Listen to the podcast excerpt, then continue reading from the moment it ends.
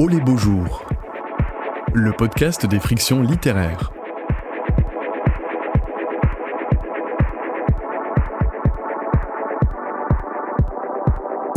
Capital et idéologie.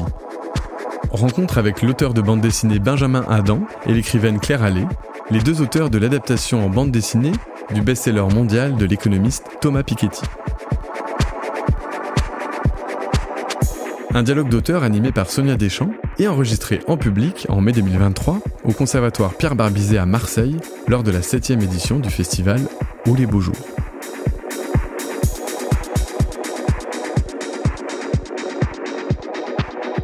Bonjour à toutes et à tous et merci d'être euh, avec nous euh, aujourd'hui pour cette rencontre avec euh, Claire Allais et Benjamin Adam. Bonjour à tous les deux.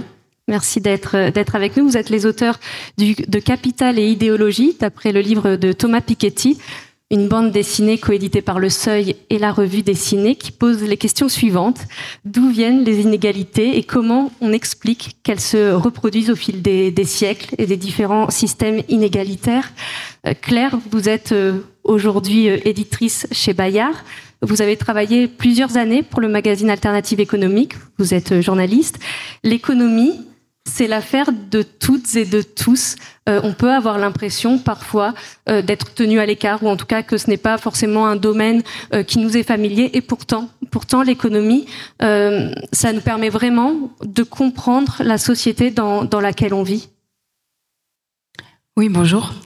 ben, ce, cet album, Capital et idéologie en bande dessinée, il est vraiment là pour ça. C'est donc une adaptation du livre de Thomas Piketty du même titre. Et euh, l'idée euh, fondamentale de faire cette bande dessinée, c'était de rendre plus accessible à un plus grand nombre euh, les analyses des fondements des inégalités, donc développées par Thomas Piketty, analyse économique et historique. Et je crois que c'est rendre plus accessibles les, les notions d'économie, comprendre davantage ces rouages, c'est vraiment fondamental. Euh, J'imagine que vous avez remarqué la place que prend l'économie dans les débats euh, politiques, notamment avant les élections présidentielles. Et euh, je me dis que si on ne comprend pas un minimum qu'est-ce qu'il en est, qu'est-ce que ça veut dire, d'où vient l'inflation, par exemple, qui nous touche tous et toutes aujourd'hui. Qu'est-ce qui se cache derrière la dette, la dette publique, on en parle tout le temps. Euh, si on n'est pas en capacité de se saisir suffisamment de ces notions, et eh ben tout simplement on peut pas exercer son droit et son devoir de citoyen et de citoyenne. On est amputé d'une certaine manière de cette capacité-là. Et c'est pour ça que, ce livre est très important. Capital et idéologie, plus de 1200 pages pour la version originale, euh, pour l'essai euh, d'économie et d'histoire de, de, Thomas Piketty, un peu moins de 180 pages pour la version bande dessinée. Euh, cette idée euh, d'adapter euh, Thomas Piketty en bande dessinée, euh, elle ne vient pas de vous. Est-ce que vous pouvez nous, nous, expliquer comment est né ce projet et surtout quelle a été votre réaction quand on vous a proposé de, de vous lancer dans, dans cette grande entreprise? Alors oui, bonjour. Euh, cette idée, elle vient, à ma connaissance, du seuil, euh, qui s'est dit, bon, capital et idéologie, ça n'a pas très bien marché en librairie. Donc euh, on va peut-être, je rigole, on va peut-être faire une adaptation en bande dessinée pour augmenter encore la diffusion de, de ce travail. Et ils avaient déjà travaillé avec la revue dessinée sur des coéditions, je ne sais plus exactement laquelle, mais euh, la revue dessinée, donc, qui est un trimestriel de, de bande dessinée documentaire euh, bien en place maintenant, qui existe depuis une dizaine d'années, et qui a euh, non seulement évidemment le savoir-faire pour de la bande dessinée du réel, mais aussi le carnet d'adresses d'auteurs et d'autrices qui pouvaient éventuellement travailler là-dessus.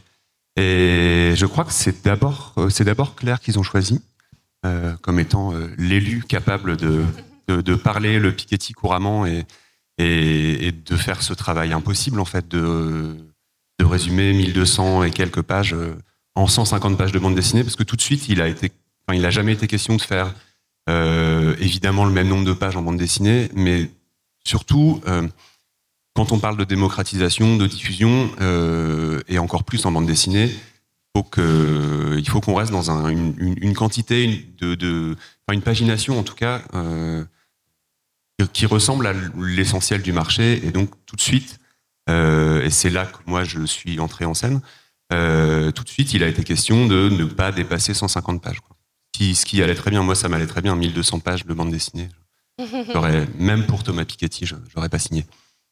Et on va en discuter, mais ce qui est absolument incroyable avec cette bande dessinée, c'est que euh, il y a effectivement la prouesse de synthétiser 1200 euh, pages euh, d'un essai, mais aussi de laisser la place au récit, c'est-à-dire que c'est à la fois une synthèse, mais c'est bien plus que ça, et on va l'évoquer, puisque vous avez vraiment euh, construit une histoire avec des personnages de, fiction, et c'est ça qui est absolument fascinant dans, cette bande dessinée, mais peut-être Claire, du coup, puisque vous avez été la première, la première contactée par, par Franck Bourgeron, je crois, l'un des rédacteurs en chef de la revue dessinée à l'époque.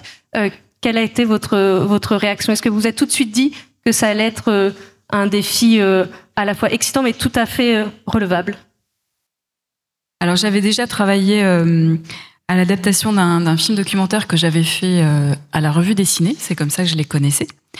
Et puis un jour j'ai reçu un mail dans mes courriers indésirables, donc checker régulièrement vos boîtes, qui me disait Salut Claire, est-ce que ça te dirait d'adapter Thomas Piketty en bande dessinée?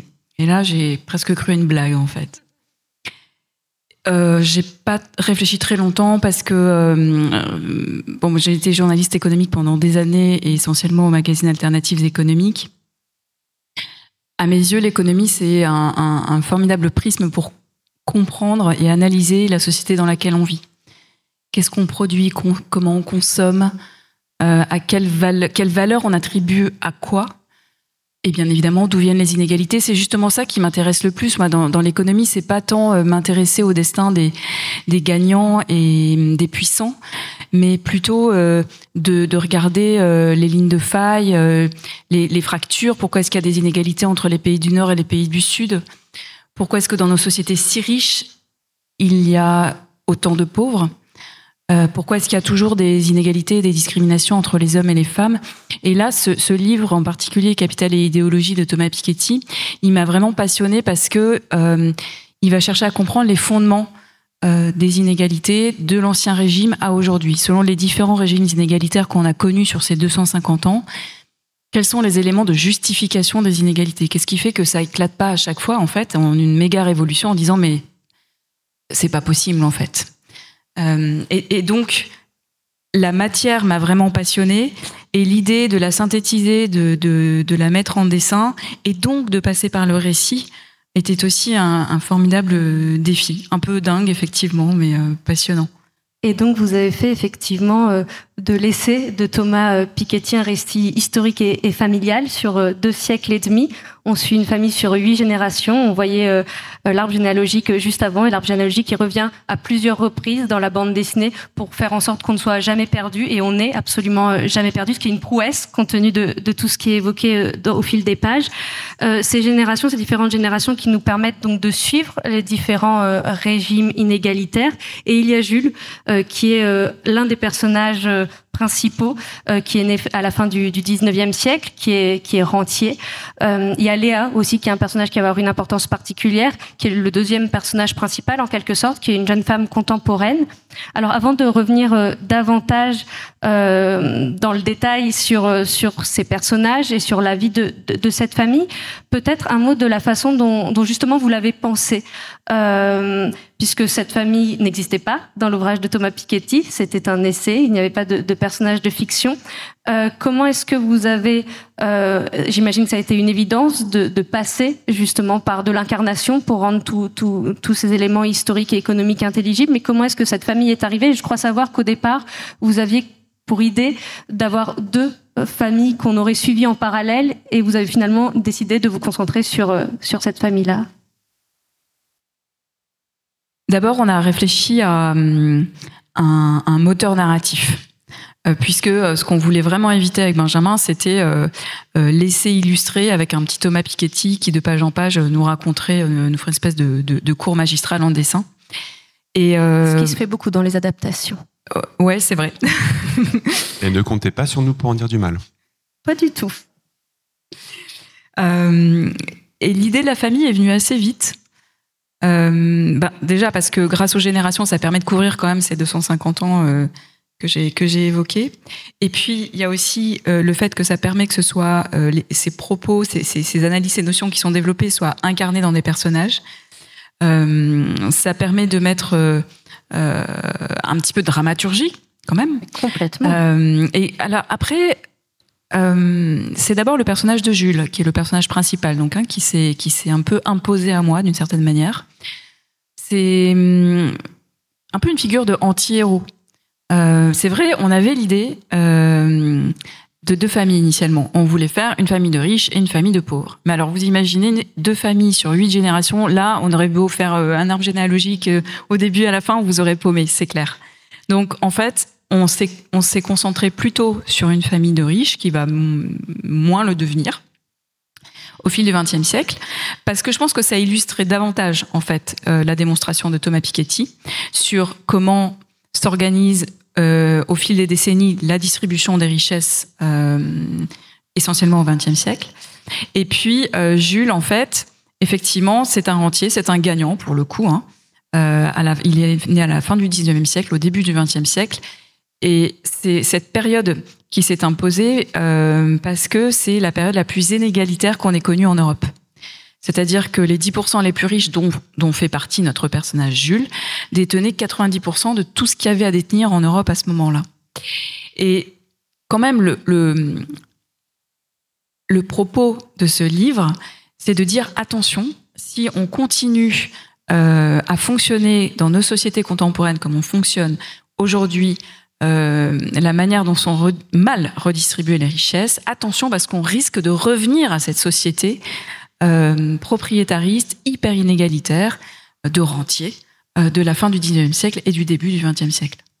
Et Jules, euh, au début du, récit, et pendant un bon moment, a une crainte immense qui est l'arrivée de l'impôt progressif on le voyait juste si on peut remettre euh, la page précédente parce que comme ça Benjamin pourra aussi euh, nous expliquer euh, comment est-ce que est venue l'idée de, représenter la différence entre l'impôt proportionnel et l'impôt progressif avec l'aide de, des pommes. Il y a beaucoup de nourriture dans, dans, dans ce livre. Euh, c'est vraiment une, une, des craintes euh, majeures de, de, de ce moment-là, même quand il rencontre une jeune femme qui lui plaît beaucoup, il se dit à un moment, il faut que je réussisse à lui parler d'autre chose que de l'impôt parce que sinon je vais la faire fuir. Et en même temps, dans sa tête, il ne pense qu'à ça, l'impôt progressif qui serait, euh, qui est sa hantise. Il a un peu peur. Ouais. Globalement, il a un peu peur. Euh, globalement, il a, il n'est pas trop d'accord avec l'idée de, de redistribuer. Et c'est un, un, truc d'époque, mais qui n'est pas que, que de cette époque-là, hein, d'ailleurs. Et, euh, et c'est vrai que c'est euh, pour ça aussi que, que Claire parlait de d'anti-héros. Euh, on a eu cette hésitation donc entre une famille de riches et une famille de pauvres.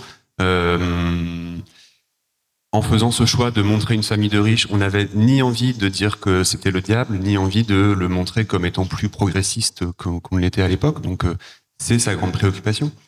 Et et sur la question, peut-être justement, puisque je parlais de cette euh, représentation avec les pommes, euh, par rapport à la proposition première d'adapter, est-ce que Benjamin, euh, vous avez vu immédiatement les possibilités, que, que, les solutions que vous trouverez, que vous alliez trouver graphiquement, parce qu'il y a plein d'inventivité, on va en voir quelques quelques-unes de, de, ces trouvailles et on va en commenter certaines, mais vous avez tout de suite su que vous réussiriez à trouver des moyens de rendre justement très visuel et très immédiat tous ces concepts-là. Et comment est-ce que, par exemple, euh, voilà, ces pommes sont apparues?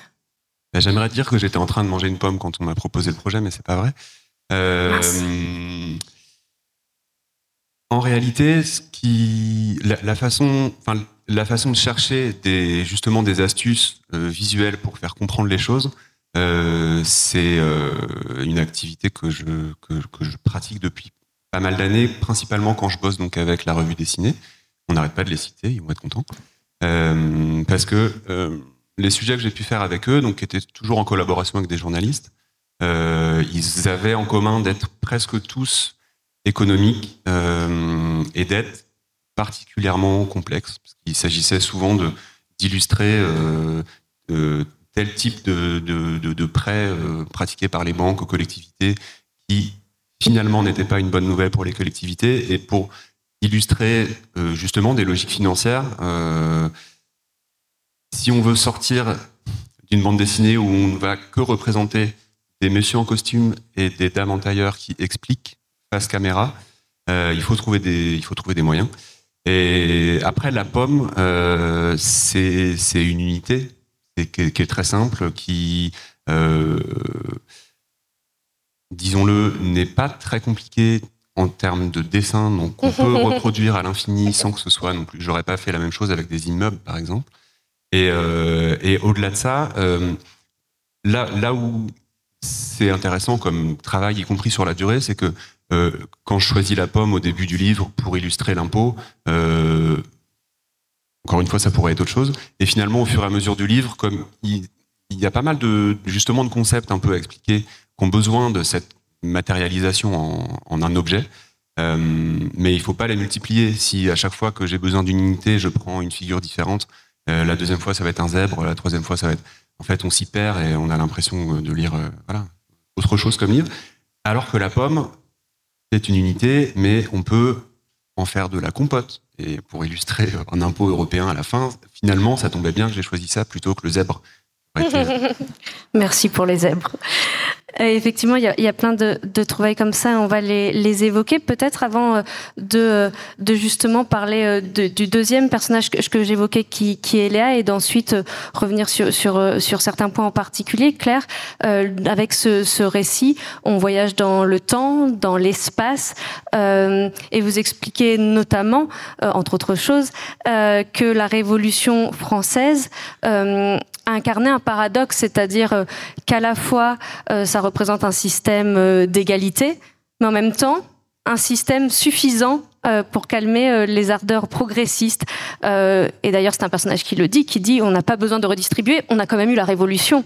Et ce sont des choses où effectivement on revisite aussi des périodes de, de l'histoire qu'on a bien évidemment sur lesquelles on a beaucoup lu, qu'on a beaucoup entendu, mais d'un seul coup il y a quelque chose d'extrêmement clair et évident. La Révolution française, oui, c'est génial, oui, c'est une progression, mais ça a aussi permis à, à, certaines et certains de faire en sorte que les choses ne bougent pas derrière. En fait, la Révolution française, elle, elle a mis fin à euh, un régime d'inégalité, euh, un régime inégalitaire qui était vraiment basé sur euh, euh, une organisation de la société. Euh, je vais pas vous faire le cours d'histoire, hein, mais euh, voilà, il y avait le clergé, le tiers état, la noblesse, et, et tout ça été organisé sur l'idée que c'était très complémentaire et chacun naissait et avait sa place dans la société et ça roulait comme ça. Et la Révolution a bazardé tout ça. Sauf que la vraie question, c'est quel est le nouveau régime qui a été mis en place après la Révolution? Et en fait, c'est vrai que euh, la Révolution française, c'est vraiment un, un, mythe dans notre histoire nationale, euh, qui est vu, je crois, très positivement. Euh, mais en réalité, euh, quand on se penche sur le volet économique, en tout cas, ce qui a été vraiment mis en place au moment de la Révolution, c'est ce qui a été revu, c'est la notion de pouvoir et de propriété. Qui a le pouvoir et qui possède Et en fait, ce qui a été mis en place, c'est, ça s'appuie sur deux grands piliers sur euh, le droit de propriété qui a été euh, véritablement sacralisé et sur l'État central dont la mission principale, ça a été de protéger ce droit de propriété et donc les propriétaires. Et là, pouf, ce qui est né, c'est une société dite propriétariste, c'est-à-dire que la propriété est devenue la pierre angulaire de la société après qui va se, euh, développer tout au fil du 19e siècle en fait. Et vous évoquiez tout à l'heure le, fait que, que, cette famille que, que, vous avez choisie, la famille de, de Jules, euh, allait petit à petit euh, euh, perdre une partie de, de, de, de, ses revenus, en tout cas de, de son confort financier. En quoi est-ce que c'était intéressant justement de suivre ce, ce fil-là, d'être du côté finalement de celles et de ceux qui ont à perdre? Parce que vous disiez au début, on a hésité à avoir deux familles. Pourquoi est-ce que vous avez été du côté de, de la famille riche? C'était pas pour aller chercher l'empathie, euh, pas pour qu'on pleure sur leur sort, mais au contraire, je crois que on peut constater que euh, à lire leur destin économique de cette famille, on se rend compte que euh, en passant de très riche à riche et à classe moyenne, on s'en sort plutôt bien, et que du coup, le fait que les inégalités soient, on, dit en économie, écrasées dans la société, c'est-à-dire qu'il y ait moins d'écart hein, entre les très riches et, les très pauvres, et ben finalement, c'est pas si vertigineux que ça, y compris pour les plus riches. Il y a dans, dans ce récit beaucoup de femmes. Euh, J'évoquais le personnage de, de Léa qu'on va évoquer dans un instant, qui est donc euh, notre contemporaine. Euh, ce sont euh, des femmes euh, qui ont à gérer, notamment la, la, fortune. C'est important pour pour vous de faire en sorte que on puisse euh, faire apparaître ces, ces femmes dans, dans, ces familles où effectivement quand on évoque euh, voilà les, les, les, siècles et les décennies passées on a souvent l'image de des hommes qui euh, sont justement euh, voilà le, le, bon chef de famille et qui euh, gèrent tout ce patrimoine on sent que enfin on sent je me le suis dit après coup, on ne le sent pas parce que c'est beaucoup plus fin que ça, mais qu'effectivement, il y a beaucoup de, femmes importantes dans votre récit. Pour moi, en tant qu'autrice euh, et féministe, oui, c'était absolument important. Et j'avoue que euh, du coup, je, suis passée par un petit truchement parce que, en réalité, au XIXe siècle, euh, les femmes, elles étaient tout à fait minorées au sens propre du terme. Hein, elles étaient mineures à vie avec le code civil de napoléonien qui a été mis en place en, donc en 1804 elles étaient mineures à vie et euh, euh, elles pouvaient pas travailler sans l'autorisation de leur mari. Elles n'avaient pas le droit de gérer le budget du ménage. Enfin, c'était dès qu'elles étaient mariées, en fait, elles étaient, elles avaient un statut d'enfant d'une certaine manière. Elles passaient vraiment de leur père à leur mari. Et du coup, ce que j'ai fait, c'est que très vite, j'ai tué le mari de Germaine. Il est mort très jeune, le pauvre, et donc elle ne s'est pas remariée euh, mouche. Et du coup c'est elle qui a été amenée à gérer. Il n'y avait que les veuves en fait hein, qui étaient euh, qui pouvaient gérer euh, le, patrimoine et le, budget de la famille. Donc euh, voilà c'est comme ça que sinon on aurait suivi effectivement des hommes tout le temps quoi. Et puis ensuite bon Jules est quand même un personnage principal et, et homme mais aussi pour coller quand même un peu avec la réalité hein, de, de, de, ces, de ces moments-là de l'histoire. Et puis Léa, effectivement, euh, son arrière-arrière petite fille, notre contemporaine, euh, voilà, qui, qui, est aussi très présente. Et on va parler de, de Léa, mais peut-être Benjamin, un mot de euh, la façon dont vous avez imaginé euh, graphiquement cette, cette famille. Comment est-ce que vous avez fait votre, votre casting? Bah, J'ai posé sur la table des moustaches, des chapeaux, des cravates. De fait, quand on, cherche des représentations, là on parle d'une période de 250 années, euh, la, mode masculine n'a pas changé énormément.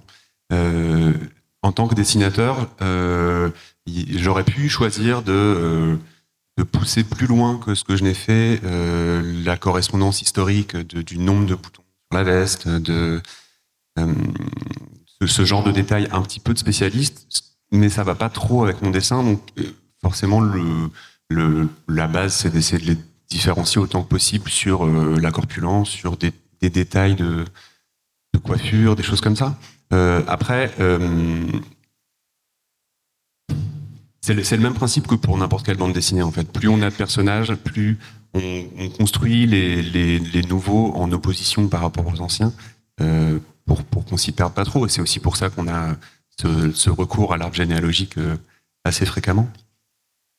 Et vous parliez de, la représentation, de se dire qu'il y avait une précision, mais en même temps qui ne va pas justement euh, dans quelque chose qui serait euh, euh, réellement euh, euh, trop réaliste quelque part. Et c'est quelque chose aussi qui est extrêmement intéressant dans cette bande dessinée extrêmement efficace, c'est la diversité des traitements graphiques au sein même de chacune des planches, puisqu'on a évoqué euh, la représentation de certains concepts euh, économiques où vous avez recours à, euh, du graphisme réellement, parfois, mais il y a aussi une diversité entre la narration, justement ce qui se passe au sein de, de cette famille, des images qui relèvent davantage des images d'archives, où vous nous faites ressentir avec un léger flou ou un traitement de couleurs qui est légèrement euh, atténué, estompé. Euh, comment est-ce que vous avez euh, pensé ces, planches et ces différents Finalement, c'est comme une juxtaposition de différentes formes graphiques et narratives? Bah, c'est vraiment un puzzle en fait. Et, évidemment, il y, a des, nécessités en termes de lecture qui font que je ne vais pas m'amuser à, à, dessiner les petites ombres quand je dessine des pièces de Lego. Quoi. L'intérêt, ça c'est chaque dessinateur, dessinatrice a son, sa propre ligne là-dessus et ça peut changer. Mais euh, moi, je pense que ça, ça sert à rien de, ça sert à rien de détailler s'il n'y a pas de sens à ça, euh, en plus, ça prend plus de temps, c'est plus compliqué, c'est plus, on, se plante plus facilement. Plus on veut dessiner réaliste, plus on fait d'erreurs. Et euh, au-delà de ça, sur, mais c'est vraiment une logique presque planche par planche, où il s'agit, on a conscience en fait quand on fait ce genre de livre que notre notre ennemi principal c'est l'ennui. Pas parce que c'est ennuyeux, mais parce que il y a beaucoup d'informations, parce que ça il faut quand même que la narration aille assez vite, parce qu'encore une fois, hein, 1200 pages, 150 pages, euh, 250 ans, ça, ça, fait beaucoup de choses. Et euh, il faut réussir, et c'est pour ça que les, les, les, gammes de couleurs changent aussi. Euh, on marque les changements d'époque en changeant de gamme de couleurs. Allant vers des couleurs de plus en plus mmh. pop. Plus ou moins euh, faire ressentir un changement de période, mais pour désennuyer autant les lecteurs que les auteurs. Et donc c'est pareil, le, le fait d'avoir des fois des images qui sont plus de l'ordre de l'image d'archive. J'ai pas cherché à, à, les, à les noyer dans un dessin qui serait le même que le reste du livre. Ça se mélange, ça, parce que aussi ça, c'est une variété qui fait du bien, je pense. Complètement, et ça fait comme euh, un dialogue, et vous parliez de, ces détails. Euh, ça, me fait penser aussi au fait que euh, il y a certains éléments qui sont anachroniques dans cette bande dessinée qui vous permettent d'illustrer par exemple une boîte du jeu Risque, euh, un monsieur Lacoste qui a la tête du crocodile Lacoste. et j'évoque ça parce que pour moi ça participe d'une même chose qui est que quelque part à travers ces, ces références-là, à travers quelque chose qui ne soit pas justement détaillé de manière beaucoup beaucoup trop précise, il y a quelque chose qui rend le propos plus léger. En tout cas, quand on parlait tout à l'heure de la nécessité de rendre accessible, il y a quelque chose de, moins impressionnant aussi pour, euh, pour les lectrices et les lecteurs, j'ai le sentiment. Et le fait d'un seul coup euh, d'oser mettre euh, justement des éléments qui ne sont pas d'époque, quelque part, ben, vous nous parlez encore plus directement parce qu'on a vraiment l'impression d'être dans, un dialogue et de se dire tout cela, bien sûr, est important, mais tout le monde peut y avoir accès. Ça, ça, rend aussi encore davantage accessible. Ouais, je pense que ça va avec, le, avec la notion d'incarnation. On, a des personnages euh, qui qu'on a essayé de faire vivre euh, euh, comme des humains, qui se parlent, qui se disent pas que des choses utilitaires, qui sont pas toujours au service de la théorie qu'on est en train de défendre ou d'expliquer. Et j'ai plus la fin de ma phrase, mais de toute façon, oui, l'idée c'est de euh, de la même façon qu'on va euh, glisser des petites blagues, qu'il y a des petites différences de ton dans la voix off aussi, euh, qui permettre justement de prendre un peu de recul, de souffler, de, de, de, de, rester dedans sans avoir l'impression d'être en train de faire un exploit quand, si on finit le livre. C'est aussi un divertissement, la lecture. Complètement, et on prend énormément de plaisir à, le lire. Peut-être justement, puisqu'on a commencé à évoquer la construction, euh, Claire, euh, il y a des allers-retours entre la fiction et le documentaire dans, cette bande dessinée. On retrouve des figures historiques, euh, évidemment. Comment est-ce que vous avez travaillé cet équilibre? Et peut-être de manière très concrète, quand vous êtes lancé dans cette adaptation, quelles ont été les différentes étapes pour arriver jusqu'au scénario que vous avez partagé avec Benjamin? J'ai commencé par j'ai commencé par résumer le livre euh, pour m'approprier euh, cette matière et que ça devienne euh, le résumé mon, matériau à moi, ma matière première. Un peu comme si je finalement je faisais une sculpture. J'ai dû faire ensuite différents choix éditoriaux parce que honnêtement je ne pouvais pas retranscrire tout ce qu'évoquait Thomas Piketty dans Capital et idéologie euh, dans 170 planches euh, de bande dessinée. Et au préalable, euh, l'idée c'était euh, d'adapter Thomas Piketty. Donc il a fait quand même deux livres, euh, il en a fait un peu plus, mais il en a fait deux qui, qui ont été des best-sellers. Capital et idéologie a été précédé par le, le Capital au XXIe siècle. L'idée principale euh, de Capital euh, au XXIe siècle apparaît dans la BD en une case, donc ça c'est quand même très fort. Euh, mais ça c'était ma proposition de dire concentrons-nous plutôt sur Capital et idéologie parce que c'est plus étalé dans le temps. Et puis, euh, c'est d'un point de vue géographique, c'est moins occidentalo-centré ce qui était la volonté de Thomas Piketty d'ailleurs. Hein. En fait, quand il a fait son premier bouquin qui a super bien marché, eh ben, il a fait une grande tournée mondiale. Et souvent, les gens euh, euh, aux États-Unis, en Corée, au Brésil lui disaient mais pourquoi euh, vous parlez essentiellement de l'Europe? Et donc il s'est dit bah ouais zut ça, ça, va pas. donc je vais faire un nouveau livre où je vais aller plus loin dans l'histoire et plus plus loin géographiquement. Et donc, nous, par exemple, euh, on a dû faire le deuil de, effectivement, du Brésil, euh, de la Chine, du Japon, mais on a quand même euh, une de nos personnages qui est une journaliste et donc qui voyage et qui va aux États-Unis. vous aviez l'Inde derrière vous tout à l'heure. Il y a une cousine qui se marie avec un Anglais. enfin voilà, on, voyage quand même pas mal à travers, encore une fois, hein, le subterfuge du, destin de nos personnages. Et donc, il y a eu ce résumé pour en faire une matière première. Euh, j'ai vu dans une rencontre, c'était à Saint-Malo, à, à Quai des Bulles, vous présentiez des documents de travail et vous aviez les planches encadrées d'une couleur. Est-ce que c'était déjà cette idée des différentes époques ou c'était justement euh, ce rythme par rapport au passage qui relevait davantage du, récit de la famille et des explications plus techniques? Comment est-ce que vous avez travaillé en amont de la réalisation des planches déjà ce rythme pour se dire, ben oui, il faut que ce soit vivant euh, et il faut que ce soit pas euh, une lecture trop, trop avec un enchaînement de, concepts bah, Effectivement, on est, parti de, une fois le, comment dire, le synopsis de Claire écrit, euh, je lui ai demandé euh, de traduire ce synopsis en un document qui reprendrait neuf phrases par page, en sachant que, grosso modo, il y aurait neuf cases dans, dans chaque page. Et euh, à partir de ça, moi j'ai disposé le texte relativement rapidement, mais en essayant de m'imaginer le, rythme qui conviendrait, sur la totalité du livre. Donc on a, euh, on l'a plus maintenant, mais on avait une version du livre euh, avec tout le texte sans aucun dessin, ce qui était un rêve de dessinateur hein, pour le coup. Et euh, dès ce moment-là, en fait, le, synopsis était découpé en grandes périodes. et pour chacune des pages, moi j'avais mis un énorme, un très gros titre et donc ça permettait à la fois de visualiser une fois tout imprimé euh, par les couleurs, on pouvait voir l'ampleur de chacune des séquences.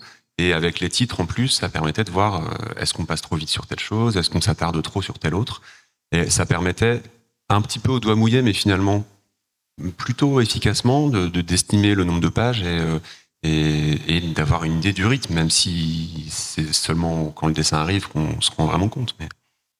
Et justement, vous dites c'est uniquement avec le dessin qu'on se rend euh, vraiment compte. Est-ce que euh, il y a des, concepts ou des explications qui ont été euh, particulièrement compliquées à transposer en dessin. On voyait euh, il y a quelques instants euh, euh, une explication du système des castes en Inde, par exemple, qui est quelque chose de, très complexe, mais que vous réussissez à l'aide de, papillons à retranscrire de manière visuelle. Est-ce qu'il y a comme ça certains éléments où vous vous avez dit oh, est-ce qu'on pourrait pas l'enlever?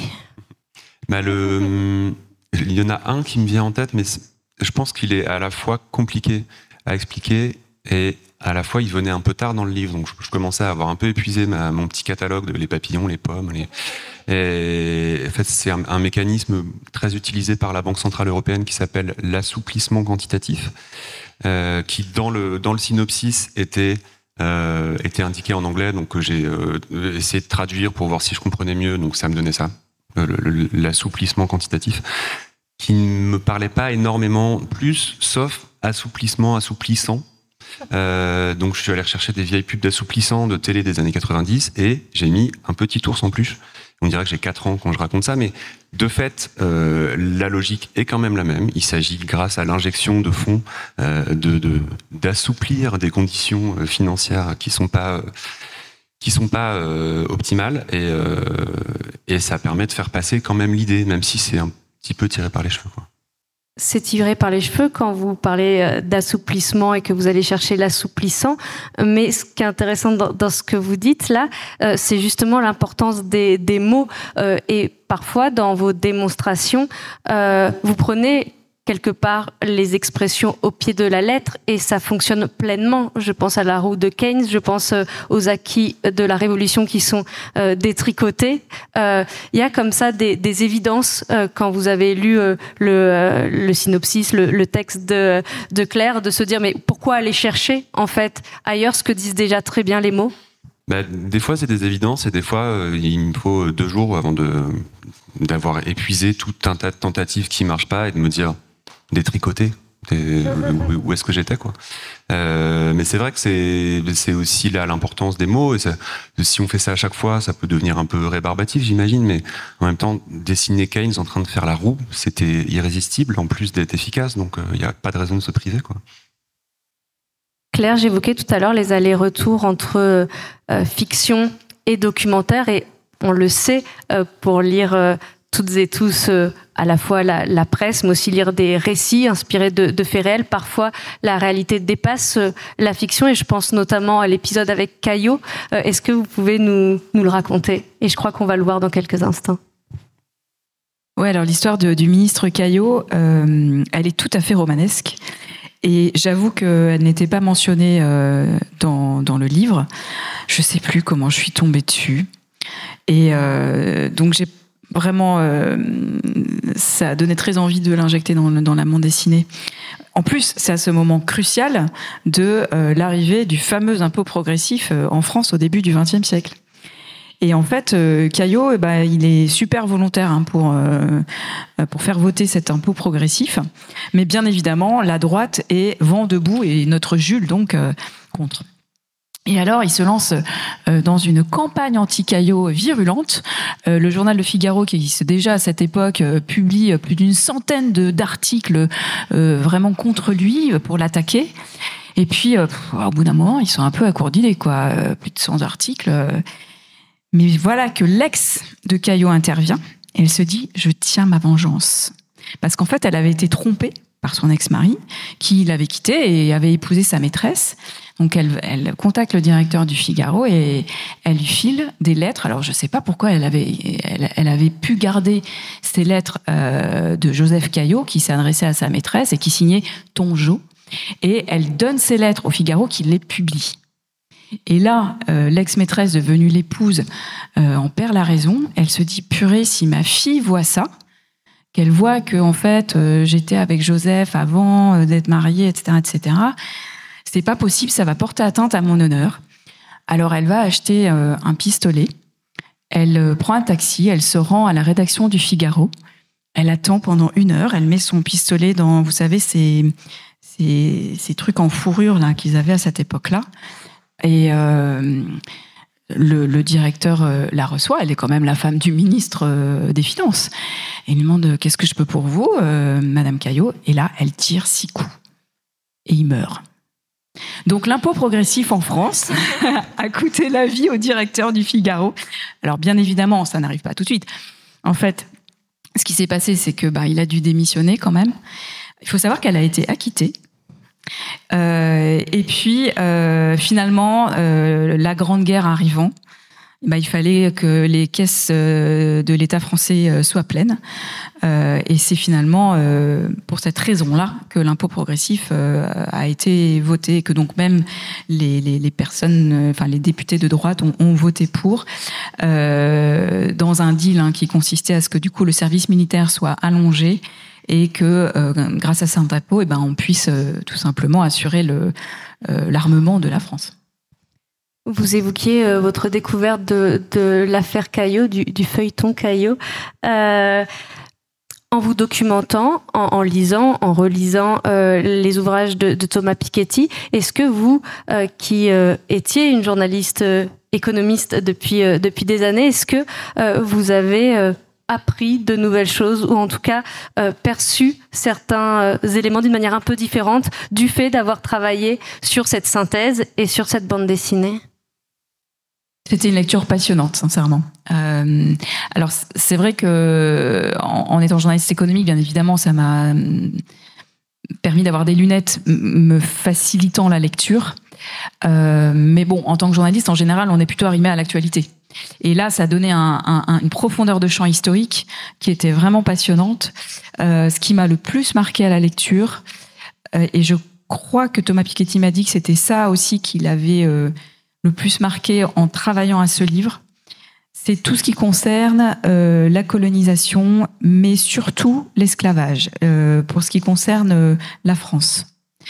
Euh, et, c'est pour ça que c'est aussi au cœur de la bande dessinée et que c'est au cœur du secret de famille et de la dramaturgie. Et là, je vous le raconterai pas. euh, euh, en fait, quand on parle d'esclavage, on a tendance à penser aux États-Unis et à penser que c'est une histoire américaine et qu'ils ont qu'à se débrouiller avec ça. En fait, euh, au moment de la Révolution française, euh, ce sont dans les Antilles françaises qu'il y a la plus grande concentration euh, d'esclaves au monde.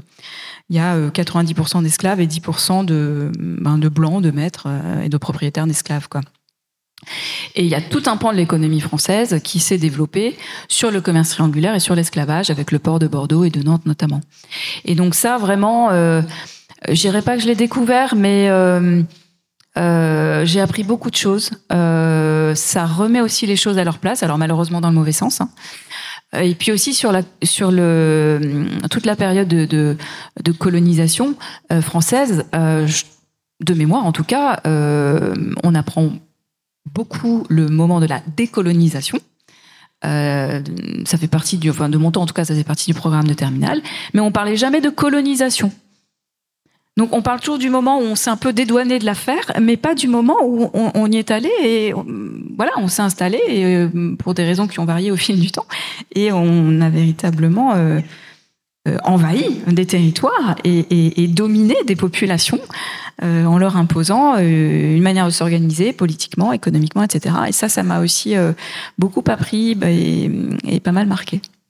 Benjamin, j'imagine que vous avez euh, vous aussi appris euh, beaucoup de, choses en travaillant sur cette, euh, cette adaptation. De quelle façon est-ce que ce travail-là, mais aussi peut-être les bandes dessinées que vous avez réalisées pour la revue dessinée, nourrissent ou pas euh, euh, vos travaux plus personnels. Vous écrivez euh, notamment des récits d'anticipation. Enfin, je pense à Soon que vous aviez réalisé avec Thomas Caden, a aussi un projet à venir. Est-ce que le fait de, de travailler justement sur ces concepts, d'être justement dans quelque chose de l'ordre d'une compréhension encore plus précise du, du, fonctionnement de nos sociétés, des inégalités, est-ce que ce sont des choses qui vous nourrissent et vous servent pour ces projets de fiction pure? Ben oui, tout à fait. Et je pense que c'est la, seule raison pour laquelle je continue à faire ce genre de récit aussi. moi, j'ai commencé à donc à travailler, on va dire, à faire de la bande dessinée du réel euh, avec la revue dessinée. Ça devait être en 2014. Et hum, à ce moment-là, j'avais un livre en cours euh, que j'avais commencé dans une revue qui s'appelle Lapin, euh, qui a fini par paraître, qui s'appelle Joker. Euh, j'avais fait 60 pages à ce moment-là. Euh, puis j'ai travaillé avec la revue dessinée, donc pour la première fois avec une journaliste et à me poser ces questions donc de représentation, justement de rapport au réel, euh, des choses, les choses qu'on peut dire, les choses qu'on peut supposer, celles qu'on ne peut pas faire dire aux gens quand ils ne les ont pas dites, tout un faisceau de questions qu'on se pose pas avec la fiction. Et après ce sujet, qui faisait une trentaine de pages, donc ça représente trois mois de travail, euh, j'avais le temps euh, et l'argent pour terminer le livre qui était en cours. Et en fait, la deuxième partie du livre, elle est beaucoup plus. En fait, elle est moins fantasque et plus sociale que la première partie. Donc, il, s'est passé du temps, mais il y a surtout eu cette, cette petite pierre en plus qui, sans doute, tant dans la, dans la façon de réfléchir que dans la façon de raconter et d'expliquer, euh, me va bien, vient, vient euh, souligner euh, des points sur lesquels euh, mon, travail était déjà un peu appuyé, mais ça, a amené, je pense, une dimension en plus. Et effectivement, dans Soon, donc, qui est paru chez Dargo en 2019, pendant longtemps, ça a été un projet que je pensais faire seul, que finalement j'ai pas réussi à mener seul parce qu'il était trop gros pour moi. mais on a gardé cette première idée de départ avec Thomas Caden, c'est de justement faire se confronter euh, une piste narrative qui soit vraiment de la fiction, euh, on va dire au premier degré. On suit des personnages d'une façon assez chronologique. Et euh, la deuxième piste de récit se fait passer pour du documentaire, commence comme du documentaire, puisqu'elle elle raconte l'histoire du, du, rapport des hommes à l'espace et à l'exploration spatiale, jusqu'à devenir fictionnel, mais en gardant les mêmes codes. Et c'est parce que le, le documentaire, a, comme pour l'audiovisuel, en fait, euh, charrie tout un, tout un vocabulaire euh, euh, narratif et graphique qui fait qu'en tant que spectateur, spectatrice, lecteur, lectrice, on, sent qu'on est dans le réel. On a des éléments de réel, on a des cartes, on a des graphiques, on a des... Comme dans Le Seigneur des Anneaux, il y a des cartes. Et ces codes-là, quand on les utilise au service de la fiction, on vient renforcer l'impression de réel. Donc c'est un vrai plus, quoi. Le temps passe très vite je vous propose de, faire un saut dans, le temps et de, vous présenter euh, rapidement ce personnage qu'on évoque depuis presque le début de, la rencontre, qui est euh, Léa. Euh, Claire, est-ce que vous pouvez nous parler de, Léa, nous dire, qui elle est? On la voit à l'écran. Alors, Léa, c'est une jeune femme contemporaine, puisque à, la fin de notre, de notre bande dessinée, elle est au moment du Covid. Euh, elle, euh, elle traverse plein de choses. Euh, c'est un peu difficile de dire ça parce que c'est aussi quelqu'un qu'on a vraiment brossé quoi. Enfin euh, mais c'est un véhicule euh, qui nous permet euh, de parler de plein de choses. Parce que par exemple elle va partir terminer ses études aux États-Unis. Et puis du coup elle va se se confronter à la enfin c'est avec elle qu'on va on va comprendre ce que c'est que la méritocratie contemporaine ce nouveau régime inégalitaire en fait qu'on connaît. Oui c'est ce que j'allais dire. Parce qu'en fait ce que vous nous montrez à travers ce récit c'est comment il y a dans tous les systèmes inégalitaires des systèmes de justification euh, des inégalités qui changent selon l'époque. On va amener du savoir, on va amener et que aujourd'hui euh, c'est la méritocratie euh, qui est au cœur de qui est un des éléments au cœur de, de cette inégalité, des inégalités. Pardon, avant, alors je reviendrai à après. Mais en fait, euh, dans, la société propriétariste, du coup, euh, on était plutôt sur euh, de l'héritocratie. C'était celles et ceux qui héritaient du patrimoine, qui en gros avaient le pouvoir dans la société. Et, et, et c'est comme ça que la richesse se transmettait. Et Aujourd'hui, euh, ce qu'ont inventé, entre guillemets, euh, les classes dominantes, c'est la méritocratie. C'est diffuser cette idée que puisqu'on a tous accès à l'école et au marché, en gros, on part tous de la même ligne de départ.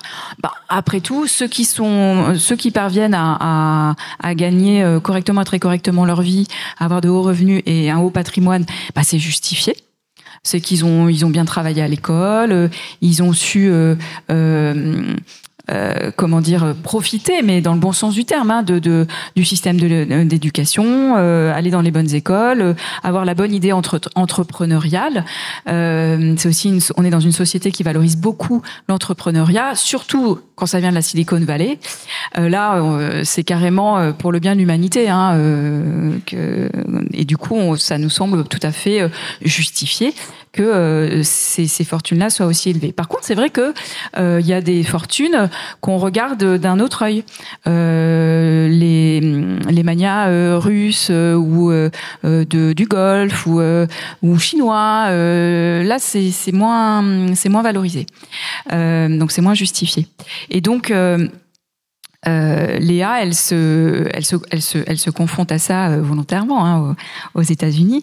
Et puis euh, aussi, bah, elle, est par la force des choses sensibilisée à la question climatique et, environnementale. Et puis aussi dans sa relation avec son petit ami Hugo, eh ben ils font les mêmes grandes écoles. Et puis en même temps, ben dès le premier salaire, elle gagne 25% de moins. Donc ça, on est rattrapé par le réel, effectivement. et en fait, comme ça, Léa, elle, elle nous permet de euh, ils, sont, aussi encore ensemble au moment de la crise grecque. Euh, et puis finalement, ils vont prendre des chemins différents. Donc ça montre bien qu'on peut aussi porter des regards et des regards politiques, avoir des points de vue euh, différents sur bah, sur l'organisation de la société, ce qui serait souhaitable pour qu'elle soit pour qu'elle soit meilleure. Et puis finalement, c'est elle qui, à la fin, va découvrir le fameux secret de famille et s'interroger sur la suite. Que vous allez nous dévoiler tout de suite Non, pas du tout. Euh, vous parliez de, de, ce qui est souhaitable et une chose importante, c'est qu'il y a également dans ce livre justement des propositions euh, pour euh, un autre modèle que l'hypercapitalisme. Euh, voilà, il y a différents points euh, à la, à la fin. Est-ce que vous pouvez nous donner quelques exemples pour nous donner un peu d'espoir en cette fin de, rencontre? On va le, voir apparaître, euh, avoir les points 4 et 5, je crois, qu'on va voir apparaître, mais vous pouvez en évoquer, d'autres. Euh, c'est important, euh, c'est une des choses importantes dans, le livre de, Thomas Piketty, c'est justement d'être à la fois dans quelque chose de l'ordre du constat, mais aussi de se dire que ce constat nous permet de réfléchir à comment, bah, comment faire avancer les choses.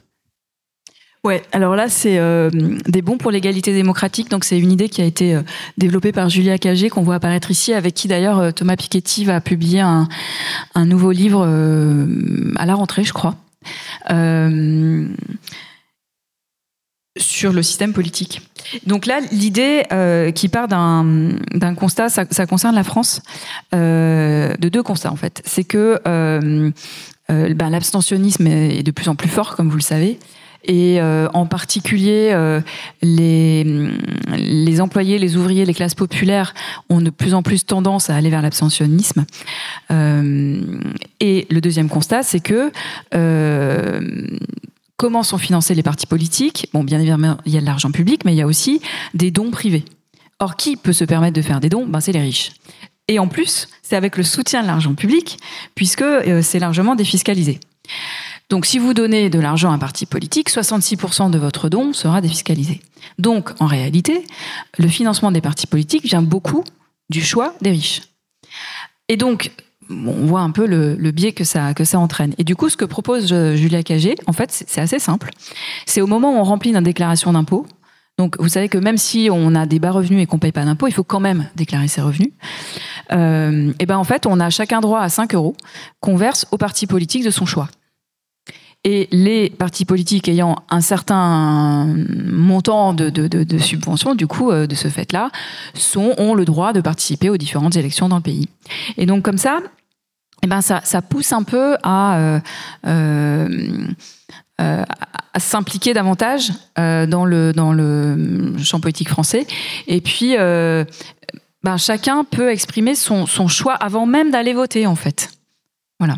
Donc c'est une des, des propositions, peut-être ouais. une autre que vous auriez envie de, de partager avec nous? Euh, J'hésite parce que euh, il y en a, elles sont toutes intéressantes, mais euh, il y a, bon, on parle beaucoup de propriété dans Capital Idéologie, donc du coup, je vais, je vais mentionner plutôt le, ce qui a trait à la propriété. Thomas Piketty, il propose une propriété sociale du capital, c'est-à-dire que, en fait, L'idée de, base du capitalisme, c'est que le pouvoir politique appartient à celles et ceux qui détiennent le capital.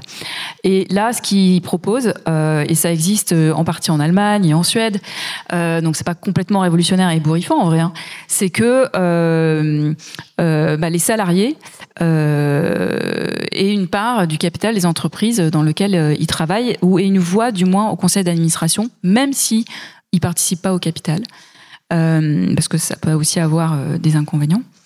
Euh, donc c'est l'idée de partager davantage le capital des entreprises ou que dans les très grosses boîtes, euh, eh ben, ce soit limité. Par exemple, un, propriétaire, quelqu'un qui a plein d'actions dans une grosse boîte, même s'il en a 40%, eh ben, il n'aura pas de droit de vote de plus de euh, 25%, par exemple, pour qu'il y ait une, comme ça plus de partage de décision dans la décision économique et c'est passionnant parce que je revenais à ce que je disais au début de cette rencontre, mais c'est vrai que on a l'impression qu'il y a euh, qu'on apprend mille choses, qu'en même temps c'est très euh, stimulant parce que de voir justement euh, qu'il y a des choses, euh, des systèmes qui sont mis en place, mais qu'il y a aussi des, solutions, en tout cas des, pistes euh, pour vivre autrement, pour imaginer une autre société. Il y a vraiment un équilibre assez parfait dans cette bande dessinée, vraiment entre justement ce qu'apporte la fiction, ce qu'apporte l'histoire de cette famille, qui fait encore une fois qu'on n'est absolument jamais perdu et que on a l'impression de comprendre absolument tous les termes que, que, que, que, que si on voyait, si on les voyait dans, dans un essai, justement, ça pourrait nous paraître un peu abscon. Là, il y a quelque chose d'absolument concret, d'hyper euh, accessible. Donc, euh, c'est vraiment euh, extrêmement réussi. Juste une chose, vous évoquiez tout à l'heure le choix que vous avez fait de ne pas mettre en scène Thomas Piketty qui raconterait ce qu'il raconte déjà dans, dans son essai. Finalement, il apparaît un tout petit peu dans cette, dans cette bande dessinée. Comment est-ce que vous avez décidé finalement de, de le faire apparaître? Euh, on avait l'envie le, le, et on sentait le besoin de différencier cette séquence de propositions par rapport au reste du récit. Euh, quand, on, quand on en arrive là, on a déjà lu 135 pages, je pense.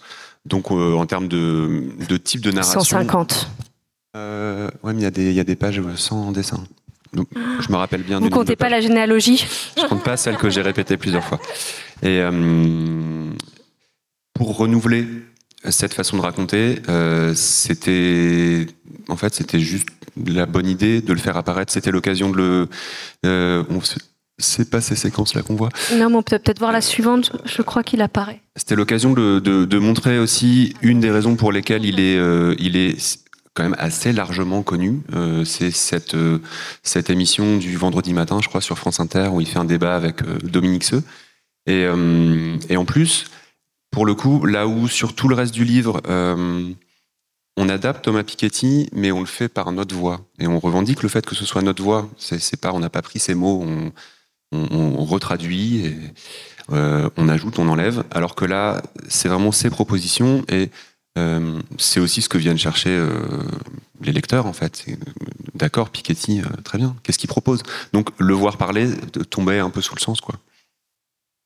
Je vois qu'il est déjà presque temps de, nous quitter. On est arrivé à, la fin de, l'album sans, révéler euh, le secret. Est-ce que certaines ou certains d'entre vous ont des questions pour Claire ou pour euh, Benjamin?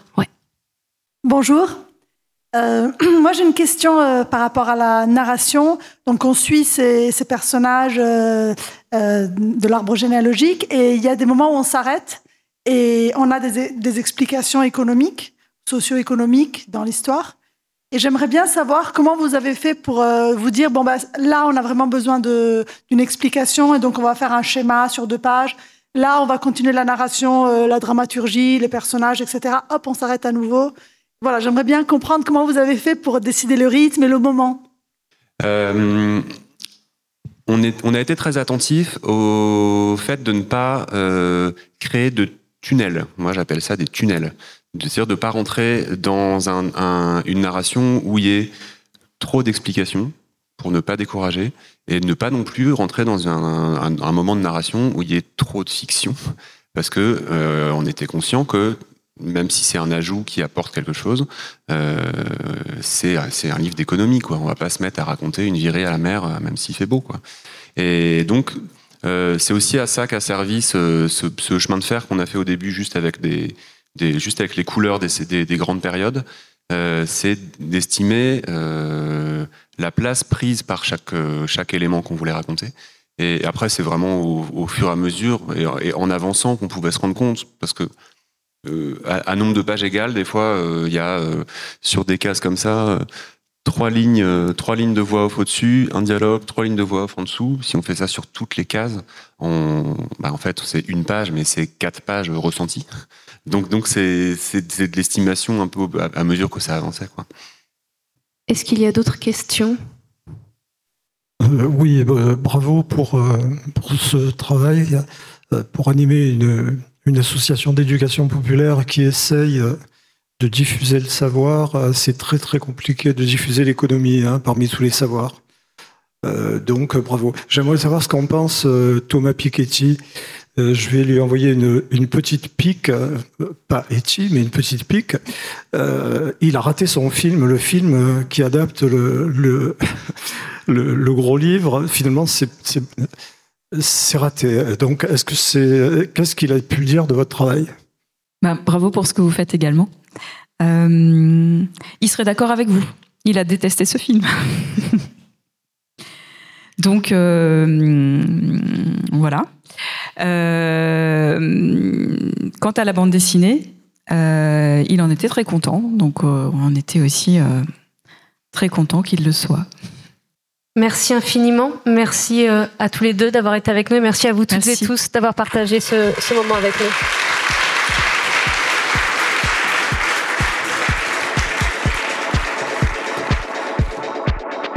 Le festival Haut les Beaux Jours remercie Benjamin Adam et Claire Allais ainsi que Sonia Deschamps qui a animé cette rencontre. Merci à l'équipe du conservatoire Pierre Barbizet qui a accueilli le festival. Les références bibliographiques des auteurs sont disponibles dans le descriptif du podcast.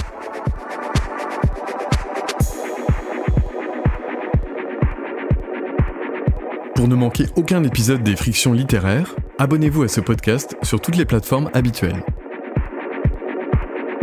La huitième édition du festival Au les Beaux Jours aura lieu du 22 au 26 mai 2024 à Marseille.